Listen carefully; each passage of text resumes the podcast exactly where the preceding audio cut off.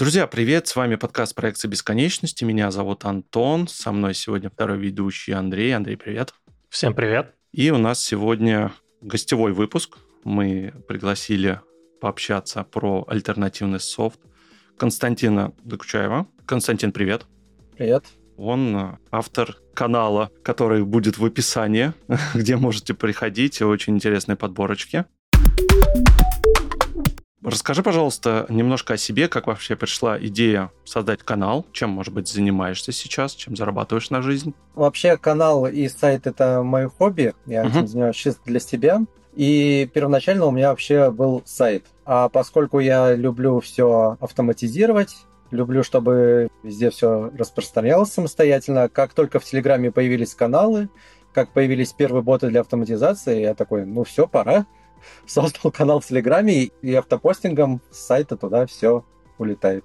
Все-таки приоритет у меня на сайт. Мне нравится писать статьи, просто что-то писать иногда для себя. И изначально цель была в том, чтобы как-то рассказывать людям об автоматизации рутинных действий, о полезных фишках каких-то офисных программ. Например, у меня первые посты были про Excel, как что-то там автоматизировать. И так вот постепенно одно за другое зацепилось и выросло.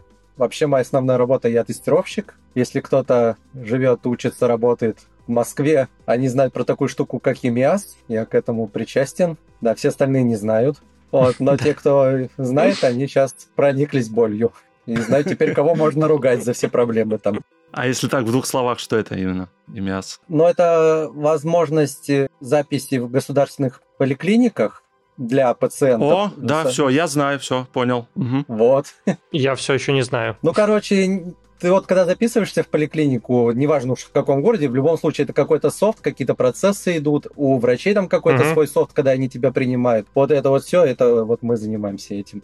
Понял, принял, спасибо. Я думаю, многие мамочки, родители столкнулись с записью в ту же самую поликлинику. У нас даже тоже в городе была проблема, когда почти неделю не работал сайт, не могли записаться, кнопка не работала. И приходилось звонить, либо ехать прям саму в поликлинику. Ну, на самом деле прогресс не стоит на месте, это реально удобно записываться. Может быть, да, отдельно тебя приглашу, если вообще у тебя NDA а не распространяется, если ты можешь что-то рассказывать, или это все-таки тайна мраком покрытая не тайно, пригласить можно. Можно, может быть, даже нескольких из нас пригласить, потому что я занимаюсь бэкэндом, и интерфейс я уже вообще сто лет в глаза не видел. Но я, честно говоря, сто лет уже в поликлинике не записывался, в государственный, поэтому вообще не представляю, как это все выглядит. А скажи, пожалуйста, а в каком году ты телеграм-канал начал свой запустил? Ну, вообще это сложно сказать. Надо погуглить, когда, в принципе, они появились. Вот где-то через неделю и а, появились. А, телегр... ну, где-то, мне кажется, лет 6-7 назад если да, я не ошибаюсь. наверное, потому что, мне кажется, сайт у меня в 2012 году появился, потому что я недавно что-то посчитал, что 10 лет вот этим занимаюсь. И, соответственно, да, наверное, лет 6 телеграммом занимаюсь. Ну и так все продолжается. То есть, получается, это твое хобби, ты сам пишешь статьи, делаешь обзоры, или тебе кто-то помогает? В основном сам, но иногда на какие-то темы, если я в них не очень разбираюсь или нет времени, то есть, ну, скажем так, помощники полуофициальные, потому что это либо заказываю у каких-то проверенных ребят тексты, либо у меня есть редактор, она некоторые статьи переводит, которые мне лень переводить, но большинство сам. Я, возможно, тебя удивлю, Константин. Первые посты я вижу у тебя еще в 2015 году. Это уже 9 лет назад. Так что ноябрь 2015 года. Ну вот, Неплохо. Да. Да. Ну, я подписан точно года 4-5.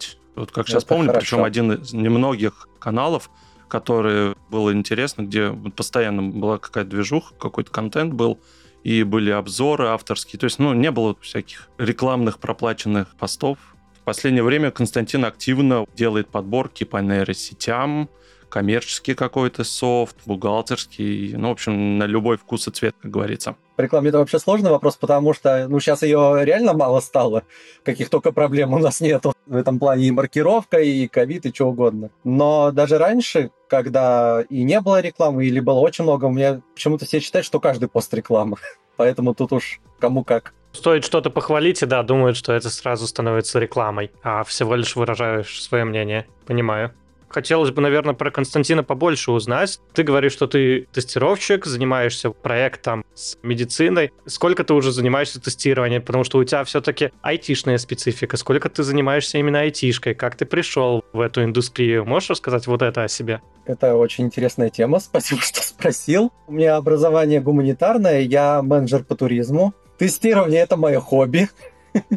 Опять же. Интересное хобби с работой. Да. Совмещается. Но на самом деле я никогда не хотел работать в туризме, просто так получилось. Университет через дорогу, экзамены не нужны, куда-то поступать надо было. И пока я там учился, у нас было программирование, но оно было такое, как у всех типа сиди за компом и не отсвечивай. Но, тем не менее, там как раз научили работать с фильтрами Excel, немножечко рассказали про HTML, как с этим всем работать. И вот так вот я постепенно понял, что мне, в принципе, это интересно все с компьютерами, что-то делать. Как раз моя первая работа, это была системный администратор ДЦВ, Дорожный центр внедрения, они с РЖД нашим работают, какой-то типа саппорта. Я как раз пришел на собеседование, мне позадавали интересные вопросы, на которые я не знал ни одного ответа. Но, тем не менее, меня взяли, и на самом деле вот спасибо большое тому человеку, который меня взял, потому что хоть системное администрирование абсолютно не мое, я благодаря этому начал вкатываться вот в IT больше и больше. И как раз в это время я начал участвовать в тестировании софта. Это был Касперский, Акронис, Outpost, может быть, кто-то помнит.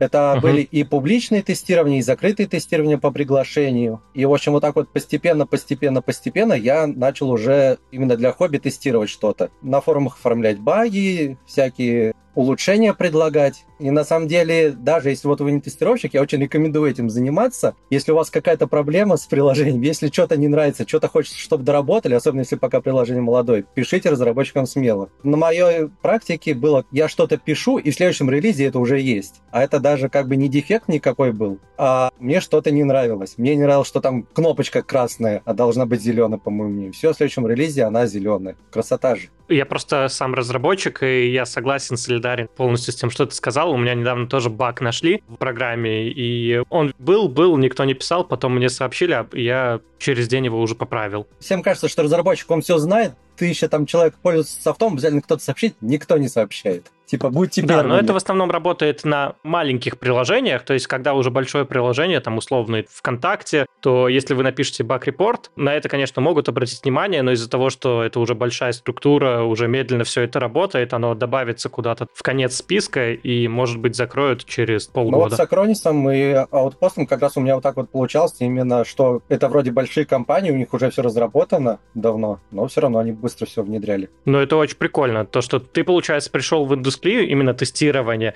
просто тестируя как внешний да. тестировщик, то есть как, не знаю, для себя, как хобби, и таким образом ты получил опыт. Как раз когда уже меня задолбало работать, скажем так, в техподдержка, именно как вот системный администратор, вот эти все конфликты, понял, что я ничего mm-hmm. не понимаю, ничего не интересно, и как раз я уже начал искать тогда в области тестирования вакансии, и, во-первых, я, в принципе, понял, что такая профессия есть, потому что, ну, она все-таки относительно недавняя появилась. И как раз вот я пришел с своим резюме, вот, у меня Акронис, Касперский, и, в принципе, вот, меня сразу взяли практически без всяких дополнительных проверок. Я как раз у них в софте на тестовом задании кучу проблем нашел. И закрутилось, завертелось, и вот я тут. Прикольно. А это, получается, твоя первая работа, и ты до сих пор тут Нет. работаешь? Именно в тестировании она вторая. А, окей. Но я, в принципе, работу не люблю менять, поэтому пока какого-то конфликта нету, я стараюсь не уходить. Понял, принял. Очень интересно, спасибо. Да, и у меня, кстати, есть опыт тестировщика. Я в одном из выпусков рассказывал, буквально месяц тестировал, но у меня такое, знаете, больше поверхностное тестирование. То есть я там смотрел, чтобы кнопочки одного размера были, немножко проверял, чтобы в коде не сыпались. Такое достаточно простенькое тестирование. И вроде как поначалу это было интересно, потом то ли, может быть, мне продукт не особо был интересен, но, в общем, я через месяц перегорел, я понял, что нет, это не то, что я хочу заниматься.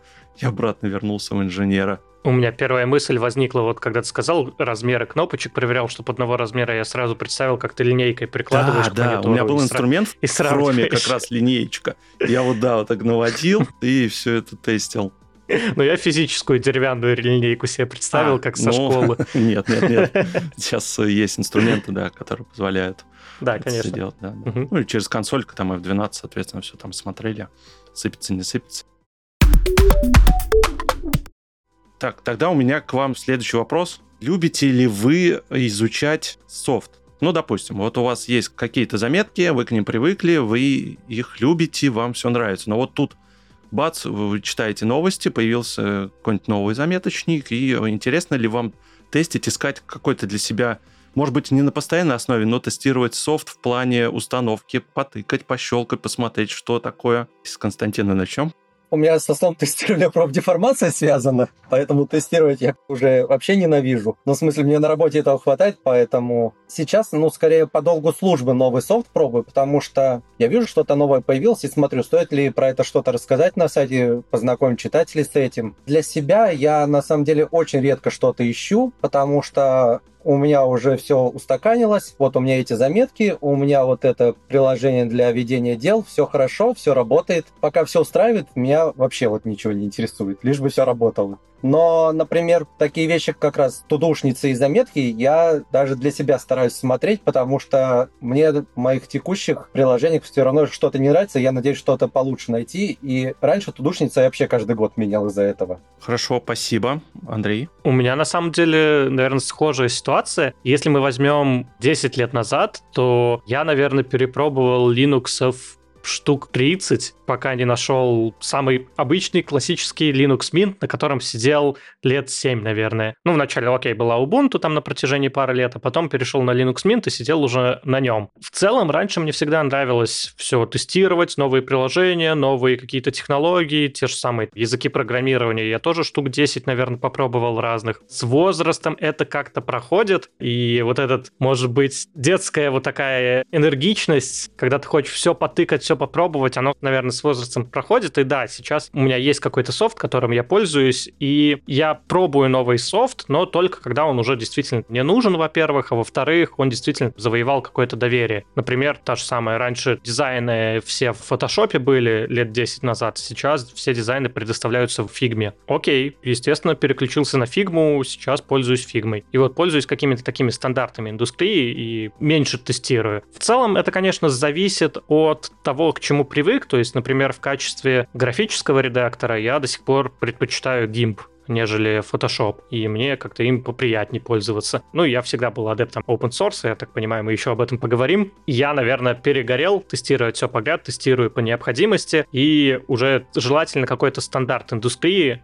чтобы потом не переучиваться и не тестировать 20 разных приложений, беру какое-то самое популярное и пользуюсь. Ну, например, у тебя заметки, тудушник есть? Каким пользуешься? Нет, я таким не пользуюсь, но из примера могу сказать, недавно купил 3D-принтер, мы это обсуждали, и я решил что-то помоделировать, и есть много программ для 3D-моделирования, ну, я выбрал Blender, потому что она классическая. Она не лучшим, наверное, образом подходит именно для 3D-моделирования под 3D-принтер, Зато она такая дефолтная, и на ней можно смоделировать все, что угодно, начиная от каких-то объектов для 3D-принтера, заканчивая мультфильмами, играми, просто какими-то изображениями, поэтому я вот поигрался с блендером. И не скажу, если честно, что прям хорошо его сейчас знаю, я парочку вещей там помоделировал, и на этом как-то закончилась моя инициатива, она пропала.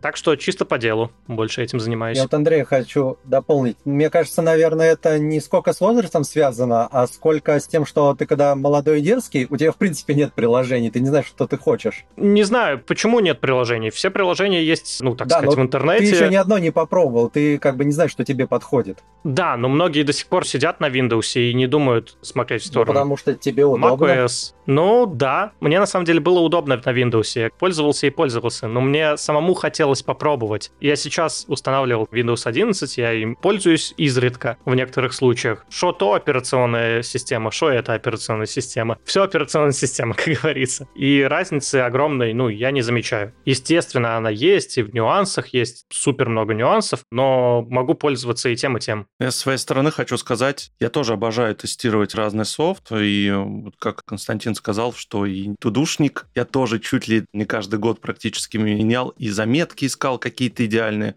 постоянно выходит какой-то новый софт, хочется потестить. И самая главная проблема, что все равно есть какая-то зацикленность к платформе. Вот, допустим, очень много тудушников именно в Apple экосистеме.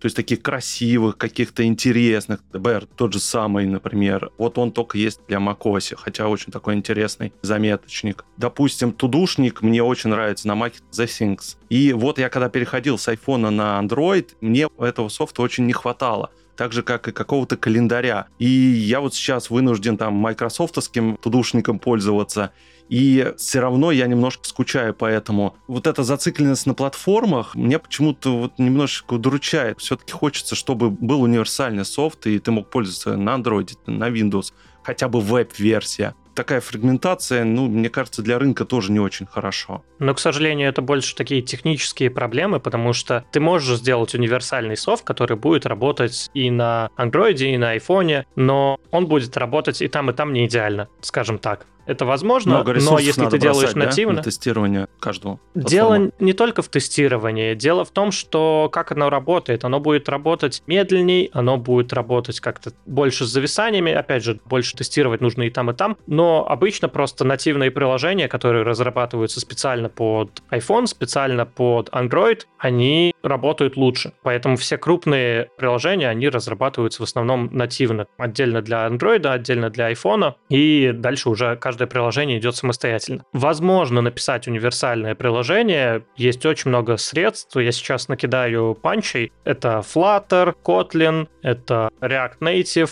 Кто знает эти названия, понимают, как бы о чем я говорю, это, так сказать, экосистемы, фреймворки для написания кроссплатформенных приложений. Но все равно натив, он во многих случаях является лучшим выбором, чисто с точки зрения качества работы. С точки зрения простоты, дешевизны, да, окей, универсальные приложения дешевле разрабатывать, проще, разработчиков проще найти, но они работать могут чуть похуже, помедленней, какие-то функции костылями приходится делать, так сказать, не очень красивыми способами способами, вот назовем это так. Мы это называем костылями в разработке. Про то, что ты как раз сказал, вот про нативные, не нативные приложения, на самом деле в последнее время это очень хорошо заметно. Я с некоторых приложений из-за этого как раз переезжал. Например, я раньше пользовался Evernote для хранения заметок или Dashlane для хранения паролей. И как раз вот с Dashlane пришлось переехать, потому что они такие, все, мы десктопное приложение не поддерживаем, нас это задолбало, у нас будет веб-версия, заходите в браузер, пожалуйста, пользуйтесь вашими паролями.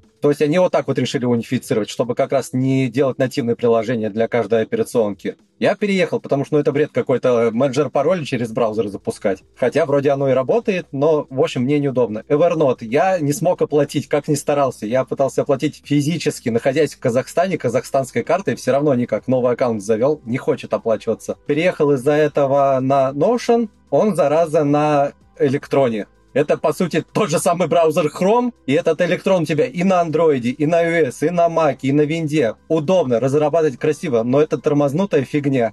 Либо одним хорошо, но тогда другим плохо. Либо пользователю хорошо, тогда разработчикам плохо. Поэтому нативные приложения все-таки хорошо, когда их делают. Это очень круто и очень удобно. Согласен. Я не могу сказать, что это всегда работает. Ну, например, опять же, тот же пример Figma, что она работает в браузере, и, честно, я вот когда увидел, как Figma работает, насколько она быстро все это хорошо работает, я в целом очень сильно удивился, потому что очень тяжело представить, что в браузере настолько хорошо будет все работать. В целом, это также зависит от разработчиков, насколько они будут тратить на это времени, но да, натив, он получше будет. Вот если в ту же фигму зайдешь с андроида через браузер, это опять же фигня какая-то будет, нерабочая. Фигму? Да. Но я не знаю, есть ли у них приложение для телефона нормальное? Или это тоже браузерная оболочка? Я, честно, не пробовал вообще ни разу с телефона фигму запускать. Ну, понятно, что Может, пробовал, я об этом не помню. это, в принципе, так себе идея. Да, так да, же, да. как и Canva, кстати. Canva веб прекрасно работает, а на смартфоне это такая неудобная штука. Но оно и разрабатывается все-таки под десктопные веб-версии. Ну, то есть это всегда будет какие-то костыли, как ты правильно, Андрей, сказал, это всегда будет какой-то компромисс. Хочешь, я не знаю, что-то добавить, да, пожалуйста. Либо пользуешься вебкой, либо вот мучаешься как-то на телефоне, если тебе там срочно нужно какую-то картинку сделать. Ну, как пример. Ну, наверное, просто хочется сказать, что в редких случаях действительно получается сделать качественное универсальное приложение. Вот, опять же, два примера, вот, которые мы сейчас назвали, это Figma и Canva, которые действительно огромные приложения, но очень хорошо работают в браузерах. По крайней мере, опять же, я Convoy мало пользовался, но Figma хорошо работает. Те же самые Google Docs, окей. Кстати, у Google очень много приложений, которые довольно хорошо работают в браузере. Google Doc, Excel, молодцы, сделали хорошо. Но, как правило, в среднем, если мы берем не какой-то Google, не какое-то большое приложение, в среднем оно работает намного хуже, чем в нативном режиме. Да, еще, кстати, огромная боль — это создавать приложения нативные для смарт-часов. Я уже жаловался под VROS, уже 4, четвертая версия вышла в том году. До сих пор нету никаких клевых приложений. Вообще ничего нету. Ты по большому счету пользуешься только тем, что тебе дает из коробки производитель, какой софт. Ну, им там максимум какой-нибудь тудушник один есть. И все, даже заметок нормальных. Ну, Keep хорошо, да, если на VRS они там тоже что-то сделали. Но на Apple в этом плане все равно гораздо стало лучше.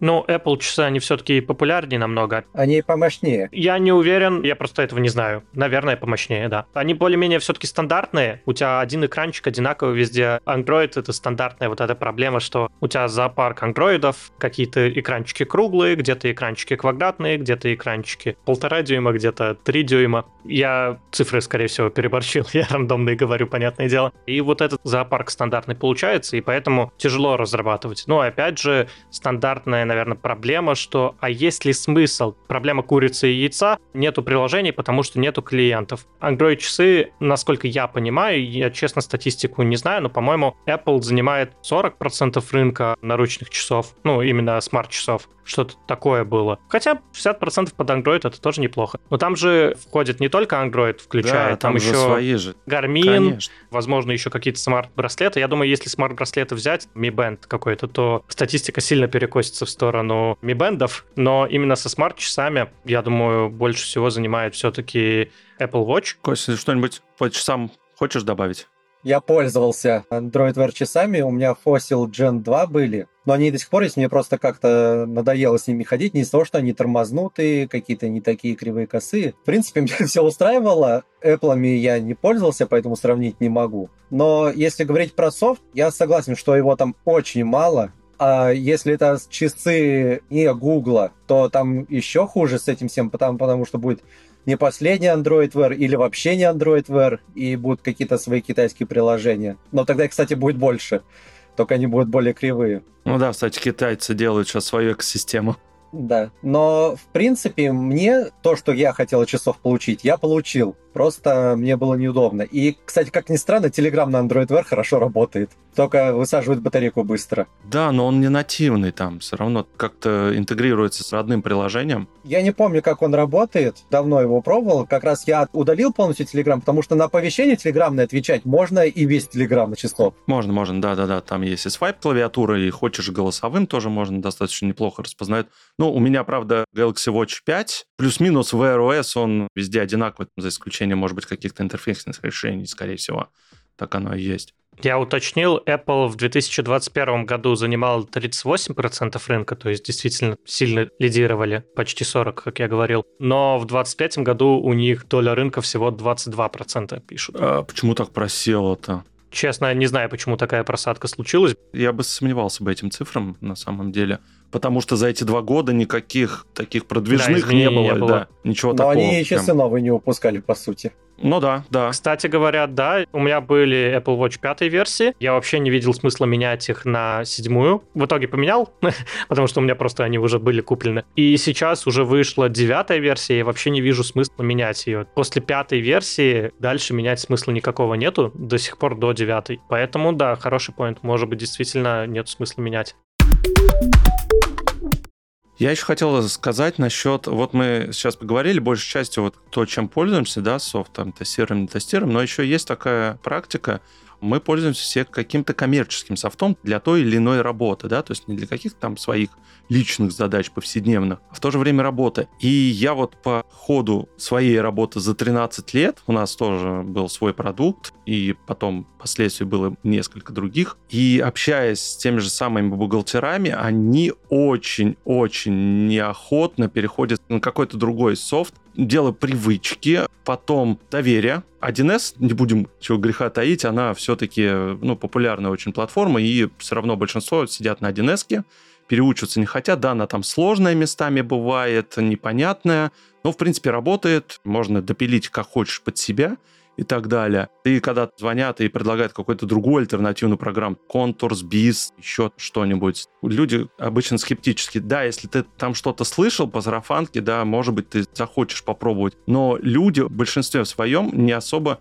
хотят вот именно менять какой-то коммерческий софт. Вы не замечали такое, не сталкивались? Но если говорить вот именно про профессиональный софт, который не у себя дома используешь, то, мне кажется, бухгалтерия это вообще плохой пример, потому что первая проблема бухгалтерского софта это соблюдение всех законов, которые меняются каждую неделю, именно финансовые законы. Поэтому, если ты перейдешь на новый софт, не факт, что они будут всегда актуальны, и ты потом не попадешь на какие-то миллиардные штрафы. И, в принципе, если говорить про такой профессиональный софт, то тебе же надо тогда всю инфраструктуру потом менять, менять пайплайны разработки, менять подход к тестированию, менять подход к публикации софта. Это как бы одно за другим тянет, и в итоге у тебя вообще новая фирма получается полностью. Только люди старые. Ты имеешь в виду, если развертывать у себя на предприятии, да, какой-то новый софт? Ну да, ты же про вот предприятие начал говорить. Угу. Да, да, ну ты сейчас говоришь таких о глобальных масштабах, но если какая-то фирма небольшая, там 15 человек в офисе, то почему бы нет, они более открыты для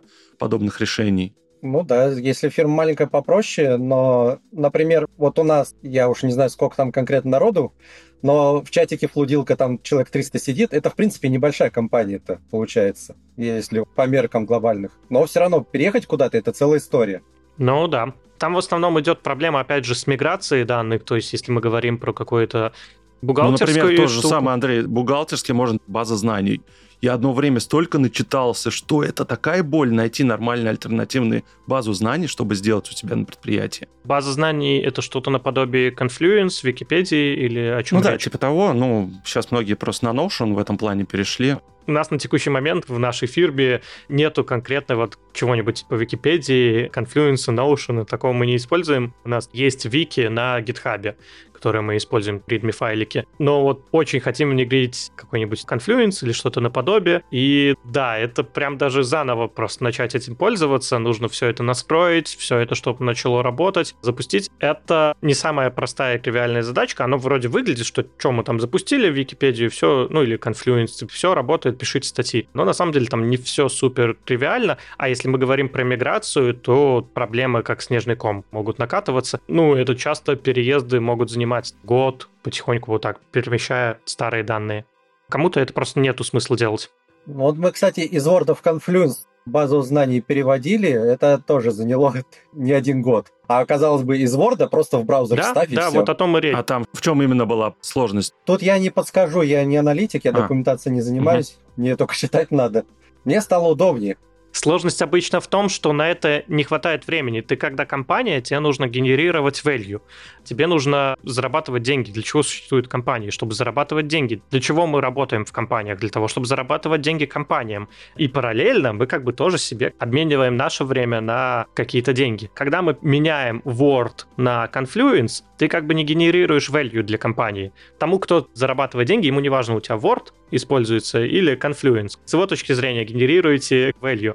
И вот именно проблема переезда то, что всегда есть новые задачи, которые нужно решать, которые вот сейчас горячие, нужно их сейчас закрыть. Задача переезда, она стоит где-то в конце. То есть, да, удобно будет переехать, но она обычно стоит где-то в конце, потому что сейчас есть более важные задачи. И поэтому это часто растягивается на долгое время, потому что этим обычно занимаются, когда нету других задач. В этом Ну да, тебе надо состоит. выделять ресурсы. Да, это именно проблема, пример Confluence и док-файлов, допустим. Но если мы говорим про бухгалтерскую штуку, то тут уже так не получится заниматься в свободное время. Когда задачу все закрыл, можешь заниматься переездом в другую бухгалтерскую программу. Там все намного сложнее, ты, по сути, должен как-то постепенно-постепенно переносить данные, а потом с какого-то момента сказать, все, я теперь работаю только в новой базе данных, в новом приложении. И это намного сложнее, ты действительно всю инфраструктуру фактически заново поднимаешь. Это, естественно, естественно, зависит от того, насколько у тебя глобальная айтишка в компании. То есть, если там действительно айтишки много, целая инфраструктура, то это занимает прям супер много времени. Если ее мало, то это занимает, опять же, зависит от того, сколько данных. Часто бывает, разные компании делают миграцию данных, то есть говорят, что приходите к нам, допустим, в наш софт с Bittrex, в AMO CRM,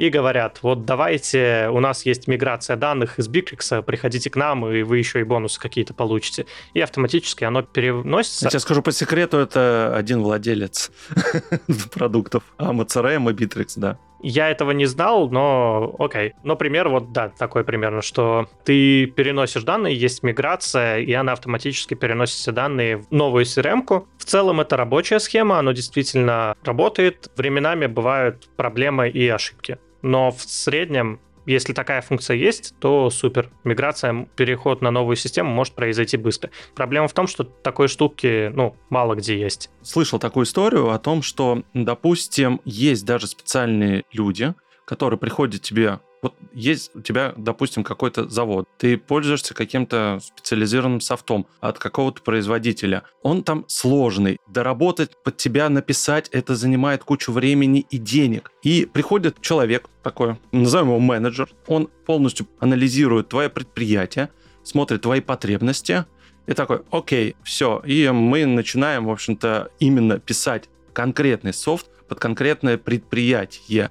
И они тем самым делают решение для себя, решают свои задачи, и это им еще дешевле обходится, нежели были они пользовались какими-то сторонними решениями. Но то у нас как раз такая ситуация была, потому что мало ли чего я сейчас не то скажу, и я, честно говоря, не в курсе, как это конкретно происходило, но у нас как раз надо было тест-кейсы переносить из одной системы в другую, как раз с целью экономии денег. И получилось, что нашли ребята, которые только-только начали разрабатывать свою тикет-систему, и, по сути, она разработана под нас стала. И мы как раз на этом сэкономили сильно. Вообще, обычно я стараюсь против быть вот такой ситуации, потому что, не знаю, Константин, наверное, знаком с этим, когда приходит новый программист, он сразу сразу приходит, говорит, у вас тут все фигня, надо писать все по-другому. Но тут я не знаю, кто кому пришел и как это вообще все происходило, но просто знаю, что вот именно как раз был практически нулевой софт, и вот мы хотим это, это, это, это, и до сих пор вот так вот мы говорим, нам нужно это, все, нам делают. Ну, по сути, вы первый клиент, да. там, либо второй, вот в самом начале от вас ориентируется, что вам нужно, и потом это предоставляют другим. Часто просто приходят в компании, считают, что все, нужно все с нуля писать, так будет намного лучше. Опыт подсказывает, что нет, так оно не работает.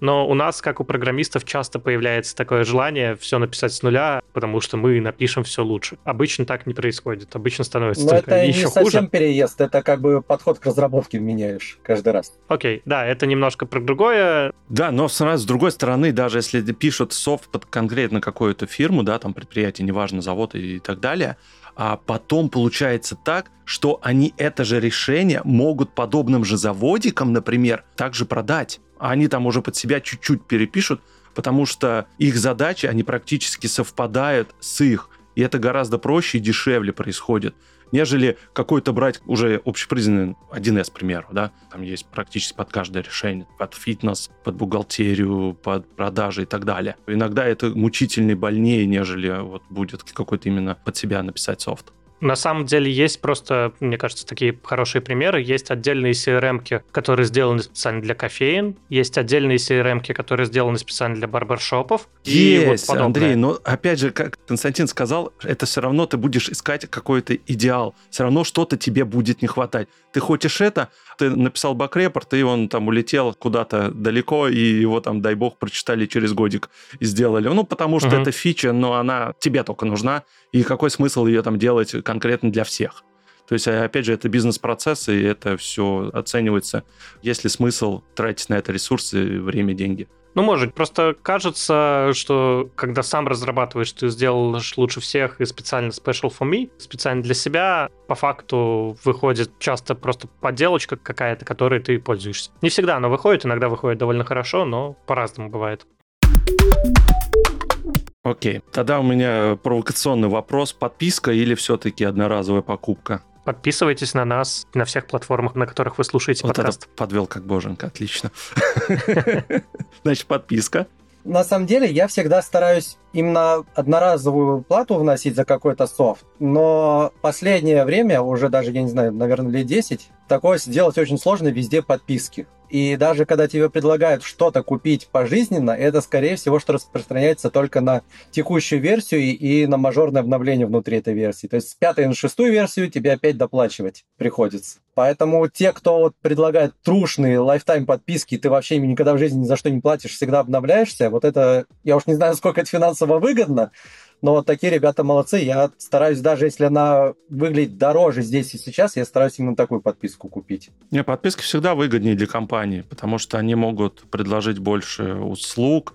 Почему даже те же самые производители автомобилей, они столкнулись с тем, что они один раз продали машину, и они потом несколько лет сидят от того же самого человека и уже ничего продать не могут. Поэтому можно же запихать подписочку на подогрев сидений, то же самое. Ну, подписка подогрев сидений это немножко такая не очень приятная штука, потому что у тебя уже встроен подогрев сидений, уже ты да, заплатил за это говорю деньги. как раз, что так и есть. Я знаю, но там вроде сейчас отменили эту историю с подогревом сидения, там вроде взбунтовались, все начали ругать BMW, если не ошибаюсь, это сделали. И вроде они ее отменили, потому что просто получили Ну, возможно, я так, за как это. образ, например, да. Да-да-да. В целом, что хочется сказать? Конечно, я тоже предпочитаю именно купить софт, все им пользоваться, даже если какая-то новая версия вышла и надо снова его покупать, то я могу остаться на старом и просто продолжать им пользоваться. К сожалению, мы живем сейчас в такое время, подписка на жизнь, можно сказать, что у нас действительно шеринговая экономика, во-первых, развивается. Одна коммуналка и это уже подписка, на жизнь. коммуналочка наша коммуналка, аренда, каршеринг, самокат-шеринг, велошеринг, такие всякие вещи, оно сейчас все больше и больше развивается, и вспомните, опять же, 10 лет назад не было, ну, во-первых, невозможности такое сделать, мы об этом даже как-то и не думали, а сейчас самокат-шеринг, ну, это такая классика, каршеринг, ну, вообще везде используется. И с подписками на софт то же самое. Во-первых, понятное дело, что нужно создателям софта постоянно что-то развивать, и если они тебе продают постоянно, у них постоянно какая-то там денежка капает, и у них есть возможность как-то глядеть в будущее. То есть, если они знают, что у них там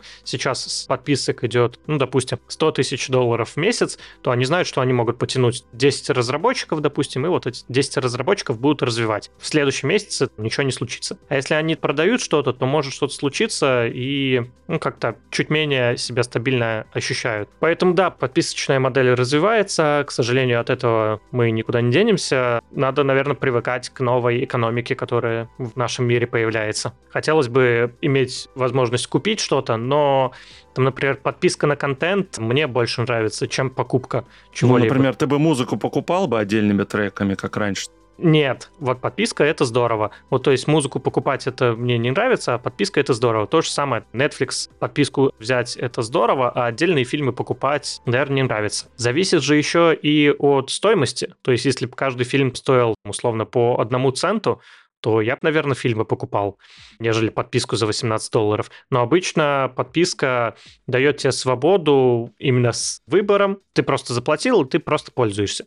Ну, это подсаживает, конечно. Как только ты начинаешь этим пользоваться, то уже отказаться довольно сложно. Из-за этого, опять же, все подписочные сервисы, они предлагают в начале месяц бесплатно, а потом уже за денежку. Либо месяц за 1 рубль, и потом уже за денежку. Так что, да, это новая экономика, новый мир. Ну, вот Андрей, наверное, наши бы зашли бы стриминговые сервисы, которые кино по подписке предлагают. Ты платишь подписку, смотришь какие-то сериалы, хочешь посмотреть фильм, платишь еще отдельно денежку за фильм. Вот как раз да. выбор хочешь по центу, хочешь не по центу. Там проблема с лицензиями, как я понимаю. Да. То есть это именно те, кто разрешают прокатывать этот фильм, они требуют с этого вот такое-то количество денег за каждый просмотр. И поэтому ты платишь, понятное дело, и подписочные сервисы что-то за это берет, но и ты платишь еще отдельно за фильм. Это именно Warner Brothers, ну, да. допустим, владеет фильмом. Но это угу. я скорее в качестве шутки, а, а если серьезно говорить, то, например, да. подписка на контент, даже если это стриминговый контент или вот, например, авторский контент, это не совсем то же самое, что подписка на софт. Потому что ты когда софт покупаешь, тебе кажется, что у тебя вот приложение есть, оно вообще никак не развивается, даже если там постоянно что-то добавляют. Это какая-то такая монолитная структура. А когда у тебя контент, автор тебе постоянно что-то предлагает, ты постоянно можешь пойти послушать что-то новое, пойти посмотреть, почитать что-то новое. То есть ты как бы видишь, что ты за это получаешь вообще бесконечное множество возможностей вместо вот этой монолитной дополнительной структуры в виде софта. Я, наверное, не согласен, потому что подписка в основном есть все-таки в каких-то уже больших более-менее приложениях, которые постоянно развиваются. Да, но оно происходит фоном, и если это не обновление с изменением интерфейса, который прям явно тебе говорит, вот, мы все поменяли, то пользователь может да. это не заметить, потому что ему туда вообще не нужно. Ему эта функция и до этого была не нужна, и он ей мог и не пользоваться никогда. А тебе за эти деньги впихали то, что ты вообще не хочешь. Ну, то же самое ведь и с фильмами. Ты не все фильмы смотришь, которые Но выходят ты на можешь Netflix. выбрать те фильмы, которые тебе нужны. Так и то же самое с фичами. Да. Тут на самом деле реально уже холивар ну, такой, да. потому что в целом я с тобой согласен, Кость, но принял уже другую сторону, поэтому отстаиваю ее. Андрей, при покупке фильма, ну, в курсе, да, то, что даже если ты купил фильм, он тебе все равно не принадлежит, и в любой прекрасный момент он Это может аренда. тебя, да, исчезнуть. Точно так же, как и в Steam, ты не покупаешь как бы игру, а это аренда игры. Я вот сейчас уточню, что я не идеально законопроекты знаю, но во многих странах, и, по-моему, в Израиле тоже, ты когда покупаешь квартиру полноценную, ты как бы ее покупаешь на 99 лет. То есть это тоже как бы можно считать арендой. Но в Китае, по-моему, такая фигня есть. В России вроде бы нету. Обычно нормальное, все стандартное. Но вот в Израиле вроде есть такой закон, и там именно есть почему именно такой закон. Ну, как бы обоснование, я знаю, почему такой закон есть. Опять же, там арабо-израильский конфликт. Сейчас, пожалуй, не об этом. Но это тоже вот как будто очень странно. Ты вроде купил квартиру, а это аренда. Короче, я вот этого не понимаю. Вот в Китае, может быть, не Китай, но, короче, где-то там. Там это сделано с той целью, что они могут потом жилищный фонд обновить тебя, не спрашивая, тебя легко переселить куда-то, и ты просто в новом месте сможешь новую квартиру получить, и у тебя можно ничего не спрашивать через 90 лет, если ты ее не продлил. Ну, у меня, кстати, двоякое впечатление насчет подписок. Я согласен в том, что, да, там за музыку, фильмы, удобнее платить. То есть, когда у тебя подписочная система, ты там посмотрел, что тебе нравится огромная библиотека, вот, но не люблю, да, когда действительно я хочу посмотреть какой-то фильм, а нет, будь добр, еще доплати 300 рублей, чтобы ты его посмотрел. Чувак, я уже заплатил. А, ну, слушай, ну вот так вот, да, потому что там лицензия и так далее. Это зависит от софта. Например, я не люблю подписки на тот же самый тудушник. Мне нравится, что я купил его, и я им пользуюсь. Не люблю, когда те же самые заметки тоже по подписке. Вот как Костя сказал, что какая-то фича есть, ты за нее там платишь по подписке, а какой-то базовый набор инструментов, например, напиши 60 символов, и после будь добр, разблокируй все остальное безлимитно еще за 5 долларов примеру. Такие штуки я не очень люблю. Ну да, с другой стороны, тебе дают возможность бесплатно, демо-версия практически, да, ты можешь и попользоваться, и ты принимаешь решение, будешь ли ты платить в дальнейшем за этот продукт или не будешь. Но мне тоже очень не нравится, когда действительно с пятой на шестую версию выходит какое-то обновление, оно там абсолютно кажется минорным, а производитель говорит, что нет, это супер новое приложение, ты заплати за апгрейд, чтобы там пользоваться новыми фичами. Ну, я считаю, что это немножко по-свински выглядит. Не, ну главное, чтобы у тебя доступ к старому приложению оставался, и ты был готов заплатить только когда действительно сам готов. А он останется, но они потом просто берут и потихонечку убирают поддержку, убирают обновления. И все, и ты пользуешься. Да, либо сервера отключают. Ну да, да, да. Если это стендалон приложение, то почему нет? Я недавно пользовался здесь, ой, я не помню, Mailbox. Это, в общем, приложение для работы с почтой. MimeStream называется, для работы с почтой. Оно было бесплатным, было все хорошо, я им пользовался, здорово. Потом они ввели подписку, и вот каждый раз мотивировали такие, ты запускаешь Mindscript, ты им пользуешься бесплатным, я решил не обновляться, но они постоянно в плашечку типа, а вот обновись, а вот обновись, а вот обновись. Ну, окей. Я перешел на стандартное маковское приложение почты. Вот, кстати, обратные ситуации. Вот, например, клавиатура SwiftKey, которая не дефолтная Swift есть, на андроиде, а вот именно SwiftKey называется. Она была платной по подписке. Это, по-моему, майкрософтовская, да. Да, вот я оплатил подписку на нее, и через пару месяцев это приложение купили Microsoft и сделали его бесплатным. Да, да, да, я такое. помню это. Угу. Но тем, кто оплатил подписку, они, по-моему, открыли все темы для клавиатуры за счет этого бесплатно. Кстати, Wunderlist можно вспомнить, он тоже был относительно да, бесплатно, и там фичи были, да. А теперь это Microsoft To Do, где абсолютно все бесплатно. Ну вот я, на самом деле, кроме Wunderlist и SwiftKey, что-то больше такого сходу ничего вспомнить не могу, но такое частенько бывает. Бывает. Ну да, потому что обычно корпорация покупает какой-то софт небольшой, чтобы потом либо внедрить в свой какой-то да, продукт, mm-hmm. либо потом его просто закрыть, а не развивать как отдельный. К сожалению, тоже такое бывает. Ну да, закрывают чаще, чем делают бесплатным. Да, да, да. Особенно Google этим грешит. Очень любит купить и потом не развивать продукт. Ну, а мы это закроем. Ну вот я как раз аутпостом пользовался вместо Касперского. Было вообще мое любимое приложение. Потом их купил Яндекс, внедрил их в свой браузер как-то, антивирус этого аутпоста, и теперь нету у меня аутпоста. Я вот до сих пор страдаю. Как насчет браузеров? Любите ли вы тестировать браузеры новые или все-таки каким-то одним пользуетесь и да, Андрей, не, не напоминай. напоминай, да, тоже. Мы так и не сделали. Сейчас давай в двух словах здесь. Давай я тогда начну, наверное. Но сейчас браузеры тестировать, мне кажется, вообще так себе идея, потому что они все одинаковые. Осталось 2-3 движка, да. Да, я как раз хотел сказать, у нас есть WebKit, если я не ошибаюсь, Blink, который тоже WebKit, по-моему. Ну, это форкнутый, да. Да, и Mozilla, я уже не знаю, на Gecko, она не Gecko, чем-то. Они Gecko, они писали новый движок на Расте, я не помню, как он называется, но они, по-моему, так его не внедрили. Вот, и больше я движков не знаю, например. Может быть, какие-то там еще супер неизвестные нишевые браузеры есть, со своим движком, которыми два с половиной человека пользуются. И поэтому ты, по сути, выбираешь между двумя движками. Браузеры на этих движках, ну, на Firefox и на Gecko там браузеров, по-моему, вообще нету, кроме Firefox популярных. А, еще, кстати, Safari есть, но он, по-моему, тоже WebKit. Safari WebKit, WebKit да. это их разработка есть, ну, это Apple, да. Да, и, в общем, ты вот просто выбираешь, какой тебе движок приятнее. Все, у тебя другого выбора нет. Вот раньше, например, когда еще Opera была старая на Presto, вот, тогда вот еще было из чего выбирать. У тебя было хотя бы три браузера. Chrome, который никак не кастомизируется, ну, по дефолту. Firefox, который кастомизируется из кучи расширений. И Opera, которая вообще из коробки что хочешь тебе может делать. И были еще какие-то куча мелких браузеров. Не, но все равно приятно, допустим, если пользуешься Яндекс браузером, там действительно много фич, которые приятны российским пользователям, даже не только российским. Ну, я не знаю. Там перевод текста. Ну, там, да, они нейросети активно внедряют. Алису вот это уже, я не знаю, сколько она там глубоко в Яндекс браузер вшита, но, например, перевод видео, его можно встроить и в Chrome, и в Firefox, и тот же самый Яндексовский. Есть, да. На, по-моему, GitHub есть статья. Да, и то есть при желании это все можно в других браузерах реализовать. А внешне, что Яндекс, что Chrome, они выглядят одинаково. Ну, там, Нет, не согласен, они кардинально отличаются. Они сильно отличаются, да. но движок у них один и тот же. Ну, может быть, да. я, конечно, и не прав. Ну, движок именно рендеринга. Очень отличаются, на самом деле. Яндекс именно хорош тем, что когда ты выделяешь, например, текст, у тебя там появляется всплывающий копировать. Ну, то есть, ну, такие мелочи, ну, казалось бы, либо ты щелкаешь по вкладке, да, и тебе там прокрутка вниз страницы, либо вверх. Ну, то есть, вот такие мелочи, но просто делают пользование браузером приятным более. Я нашел еще, вот они писали движок серва Firefox, но я смотрю, на базе серва сделали еще движок Quantum, который соединяет в себе серво и гека. В общем, тут много всего они наделали, но я так понимаю, что в стандартном Mozilla до сих пор просто используют пользуется Гека. Не уверен, потому что надо изучить эту тему. Есть еще Spider Monkey, как движок с открытым исходным кодом. В общем, тут много нюансов, много движков, но это уже такие технические детали.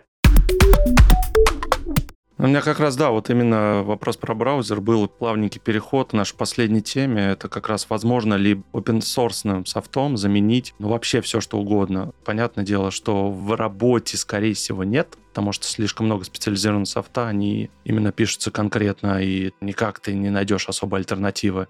Автокад тот же самый. Photoshop мы с Андреем как-то говорили, да, тот же GIMP.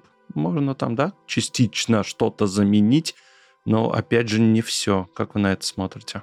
Но я на самом деле, наверное, с тобой не согласен отчасти. Если мы говорим про open source, то действительно очень много приложений, которые, наверное, могут заменить все. Действительно, можно заменить и автокад. Есть FreeCAD, есть Solve Space. Есть много разных. Проблема в том, что автокад — это стандарт индустрии. То есть, если ты разрабатываешь, ну, допустим, чертишь чертежи для какой-то компании, ты, если для себя можешь использовать, допустим, Solve Space, то именно в компании все используют автокад. И ты тоже должен использовать автокад. Ты не можешь использовать FreeCAD, потому что все остальные будут использовать автокад. Это стандарт индустрии. Стандарт индустрии обычно это какой-то платный софт, но не всегда. То есть, например, опять же, разработка, например, 3D-моделей, она пошла из Blender. Если 10 лет назад был 3D Max, и все работали в 3D Max, то сейчас разработка 3D-моделек для игр, она чаще делается в Blender. А это open source открытый продукт. Это зависит, соответственно, от того, смог ли вот open source какой-то выбиться в люди. Вот опять же, сейчас Blender смог каких-то нишах опередить 3D Max. Photoshop пока что GIMP не сместил Photoshop с Олимпа, и не факт, что сместит. Поэтому все зависит от того, работаете вы один или в компании. Если вы работаете в компании, то вы все должны пользоваться одним и тем же софтом. Если вы выбрали, что вы все будете пользоваться GIMP, то окей, пользуйтесь все GIMP. Это, конечно, не всегда панацея, не обязательно прям всем всегда пользоваться одним и тем же, но могут возникнуть разные нестандартные ситуации, если вы будете пользоваться разным софтом. У кого-то откроется одним образом, у кого-то другим образом и так далее. Поэтому иногда можно заменить бесплатным софтом, причем бесплатного софта очень много. Есть такой сайт SuseMe, пишется susi.me. Мы оставим ссылочку. Этот сайт помогает найти какие-то альтернативы разному софту. Допустим, назовите мне какой-нибудь софт ну, окей, там я вижу, какой-то вот тут предлагает Draw.io. Он нашел 38 альтернатив Draw.io для рисования схем. Альтернативы разного качества, но тем не менее тут можно поставить, так сказать, фильтр, что выбрать только бесплатный софт, выбрать только для онлайн, либо для Windows, macOS, Linux и лицензию выбрать и найти таким образом множество различных приложений. Я только одного не понимаю, зачем вот разработчикам в open source развивать свой продукт, и если у них нету в будущем какой-то нормальной, адекватной монетизации своего продукта, да, понятно, там комьюнити, но это комьюнити может быть слишком супер узко нишевая штука на инициативе во многом построено. То есть, действительно, ты делаешь какой-то продукт для себя. Ты делаешь какой-то маленький графический редактор. Ты его сделал и такой, угу, а выложу-ка я его в open source. Мне не жалко, то есть я для себя делал, почему мне его не выложить в open source? Ты выкладываешь его и в open source. И не хочешь потом допиливать, потому что у тебя нет времени и так далее, еще что-то. Потом берет, не знаю, там другой человек его допиливает, да? Примерно так. В 90% случаев, я даже сказал, в 99% продукт вот так умирает. Выложил кто-то свой pet project на GitHub, и все, он умирает. Но вот в одном проценте приходит еще один разработчик, да, он сделает одно какое-то фичу, добавит, потом приходит другой, сделает другую фичу, и вот так оно постепенно накатывается снежным комом, когда оно становится действительно уже хорошим полноценным продуктом, который можно использовать. Многие компании делают open source для того, чтобы привлечь к себе внимание. Например, есть некоторые cyber security компании, которые делают специально open source, чтобы привлечь клиентов. Кто-то начинает пользоваться их софтом, после этого видит, ага, хороший софт, нам не хватает такой-такой-такой фичи, и за эти фичи уже надо доплатить. Но это далеко не только cyber security компании, естественно, это просто я вспомнил о них. В общем, есть много причин, почему делают open source. Опять же, допустим, это реклама продукта. Visual Studio Code, он в open source. Microsoft сейчас вообще много вещей в open source выкладывает. Ну, повышает лояльность к тому же самому Microsoft. Окей, каким вы open source вот пользуетесь на постоянной основе? Можете привести примеры? Visual Studio Code, идея, это для разработки, и то, и то для разработки. Blender время от времени, Utility Maker, это слайсер для 3D принтера. OpenShot для создания видео. В общем, на самом деле много чего. Ну, тот же самый Chrome, опять же, сам Chrome, как браузер, Google Chrome, он не open source, а именно движок Chromium, он open source. Если вы пользуетесь браузером, то, скорее всего, вы пользуетесь тоже open source. Вот у нас написали в чатике, что пользуются GIMP, Notepad++, LibreOffice, почти все на данный момент, кроме OS. VLC также open source, да, я тоже VLC использую. LibreOffice я раньше использовал, сейчас перешел на Google, потому что Google сделал действительно хороший продукт, лучшую альтернативу из того, что я видел по офису. Ну вот как раз насчет чатика я тоже хотел отметить во время твоего спича, что open source не значит бесплатное. Да. И как раз что вот тут вот в чатике отметили, что есть и платные версии приложения, есть платная поддержка. В первую очередь open source это либо, если ты вот что-то как сделал, выложить свой pet project, либо для того, чтобы сделать сторонний аудит безопасности, если у тебя приложение как-то с этим связано. И вот что касается твоего вопроса, вот чем я пользуюсь. Я на самом самом деле не обращаю внимания, open source, не open source. До тех пор, пока это, например, не хранилище паролей какой-нибудь. Тут я вот прям вот себе конкретно сидел, выбирал, чтобы был полностью open source с возможностью даже разворачивать на своем сервере. Хотя я разворачивать точно ничего не буду. Просто как бы я знаю, что если что, это все мое, всегда могу это себе создать. Вот если из того, что в чатике писали, то да, я пользуюсь Notepad++, но не потому, что он open source, а потому, что он удобный. Возможно, я еще дофига чем-то пользуюсь именно open source. Но если говорить про самое такое крупное и парадоксальное вот как раз в плане бесплатности приложений, которым я пользуюсь, это вот движок моего сайта Ghost, как призрак по-английски. У них фишка в том, что это не коммерческая организация, у них open source, открытый код, который ты можешь у себя на серваке поднять. То есть вот вообще бери, забирай, делай, что хочешь с этим можешь туда коммитить, добавлять свои фишки, все что угодно.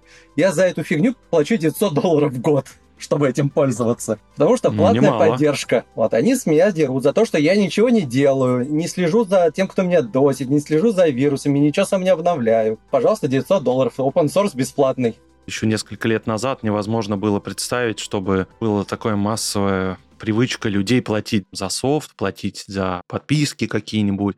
Сейчас потихонечку это меняется, люди понимают, что да, действительно, любое решение, любой продукт, он стоит денег, по-хорошему бы, да, нужно будет платить. И иногда я даже знаю просто людей, которым не нужны фичи того же самого Telegram премиума, но они просто ради того, что им нравится вот этот мессенджер, они готовы донатить эти 300-400 рублей в месяц, потому что им нравится продукт. И я считаю, что это очень круто. Но на самом деле я, наверное, скажу так, что вот привычка платить, она такая в России только сейчас приходит. То есть если мы берем Запад, то на Западе эта привычка была изначально тупо потому, что были законы. У нас, если вспомнишь нулевые, 90-е, то все эти диски на прилавках, которые продавались, коллекции музыки, коллекции тысяча приложений, там, Журналы клали диск, там, с подбором софта прикольно было. Да, вопрос легальности, как бы сейчас это нелегально. Мы вот к тому привыкли, и сейчас приучиваемся к тому, чтобы было легально и пользоваться легальными вещами. Часто зависит еще от удобства. Некоторые вещи тупо неудобно просто легально даже покупать. Ты вот хочешь легально чем-то пользоваться, а удобнее скачать откуда-то, где найдешь. Но мне кажется, все-таки именно удобство в первую очередь тут решает, чем даже закон. Потому что, угу. например, мое первое платное приложение было Касперский, потому что я задолбался его взламывать. Или помнишь, для нода надо было ключики искать, которые не забанил бы за день, за два. Да, вот но для нода их было найти гораздо проще, чем для Касперского. Поэтому я вот в какой-то момент начал платить за Касперского. Кстати говоря, давайте переходим тогда в после шоу для наших платных подписчиков на Бусти. Константин нам расскажет, какие сейчас можно карты открыть для того, чтобы платить на зарубежных сайтах. Друзья, спасибо большое, что послушали выпуск подкаста. Мы сегодня говорили про альтернативный софт, open source, подписки, не подписки, разовая плата – довольно много мнений мы услышали разных. Подписывайтесь на нас. Удобные системы, платформах Apple Podcast, на Яндексе, да, можно ставить. Будет сердечки. Приходите обязательно в телеграм-канал мой, онлайн, который личный блог, и проект бесконечности, ссылки будут в описании. Бусти я, кстати, небольшой анонс, планирую там переработать. Возможно, мы запустим отдельный подкаст, где я, там Андрей и наши гости будем делиться не вот айтишными какие-нибудь штуки, а может быть, там, не знаю, то же самое политикой, какие-нибудь обсуждать будем новости, те же самые, что-нибудь такое придумаем. Всем счастливо, всем пока. Ждите на Бусте 18+, подкаст. Пока-пока. Да-да-да, 18+, точно.